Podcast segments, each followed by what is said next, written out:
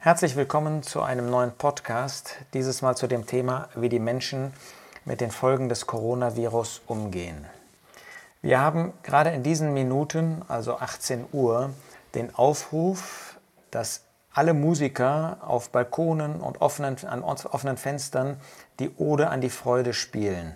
Das ist ein Gedicht von Schiller, das von Ludwig van Beethoven vertont worden ist. Darin heißt es, Freude schöner Götterfunken, Tochter aus Elysium, wir betreten feuertrunken himmlische dein Heiligtum.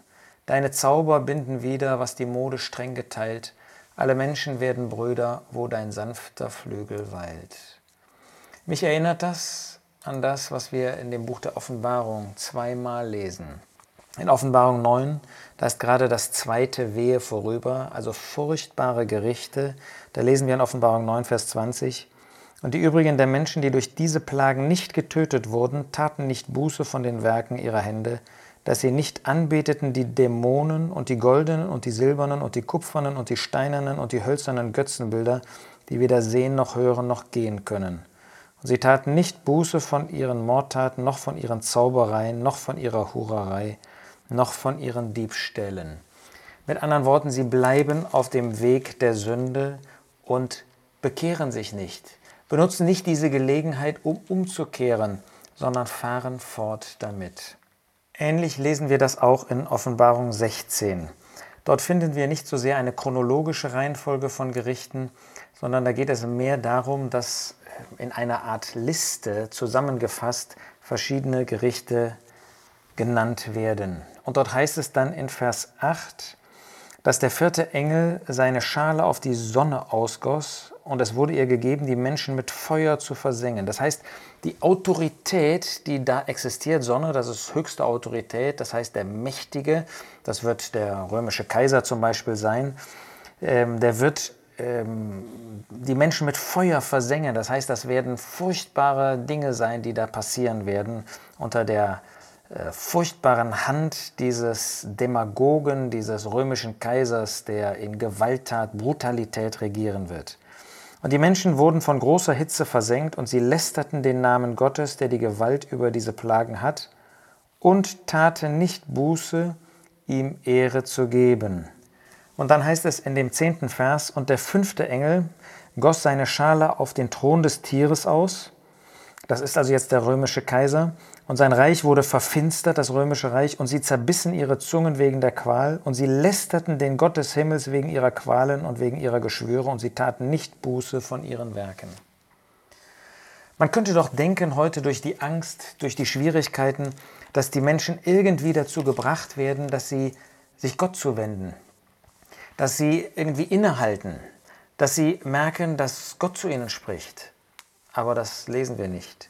Im Gegenteil, wie wir in Kapitel 9 der Offenbarung gesehen haben, sie taten nicht Buße, dass sie nicht anbeteten die Dämonen. Gerade die werden jetzt in diesem Lied besungen.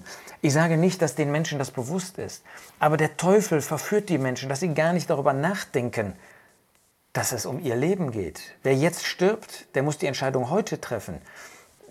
Wer nicht weiß, wie es weitergeht, wer nicht weiß, ob er selber betroffen sein wird, wer die mit dieser Angst jetzt auch lebt, und ähm, durch die ganzen Maßnahmen wird ja geradezu diese Angst auch geschürt. Der sollte jetzt Buße tun. Und wir als Christen, wir haben jetzt die Chance, den Menschen das weiterzugeben. Wir sind diejenigen, die wissen, wie es nach dem Tod weitergeht. Wir sind diejenigen, die jetzt das Glück des Lebens genießen dürfen, nämlich das Glück des ewigen Lebens. Wir müssten eigentlich als solche die Liebe ausstrahlen, aber die auch äh, Gewissheit ausstrahlen, die wissen, wie es sein wird, die in ihrem Leben dadurch geprägt sind, dass sie glaubwürdig etwas sagen können über die Zukunft, weil sie nicht an der Gegenwart hängen. Wenn ich natürlich als ein Christ bekannt bin, der nur für die Gegenwart, nur für mein jetziges Vermögen, nur für meine jetzige Ehre, nur für mein, meine Familie jetzt, nur für meinen Sport, meine Hobbys oder sonst was lebt, dann bin ich nicht glaubwürdig. Aber wenn wir glaubwürdige Christen sind, weil wir für den Herrn Jesus leben, weil unsere Menschen sehen, dass es nicht uns um das Diesseits geht, dann haben wir jetzt die Chance, ihnen doch noch die gute Botschaft zu bringen, ihnen deutlich zu machen, dass Musik ihnen nicht weiterhilft, schon gar nicht der Inhalt dieser, dieser Musik. Nochmal, ich kann nicht sagen, dass den Menschen das überhaupt bewusst ist, was sie da singen. Aber es ist doch irgendwie bemerkenswert, dass in Offenbarung 9 genau das vorgestellt wird. Die, die hölzernen Götzen, steinernen, kupfernen, silbernen, praktisch jede Form des Götzens. Eigentlich ist ihnen das doch jetzt weggenommen worden. Die Musik, der Sport, die Kultur, die Politik, alles ist ihnen weggenommen worden. Und jetzt denkt man, jetzt greifen sie nach Gott. Jetzt erkennen sie, dass sie einen lebendigen Glauben brauchen, der weiterträgt. Und sie tun das nicht.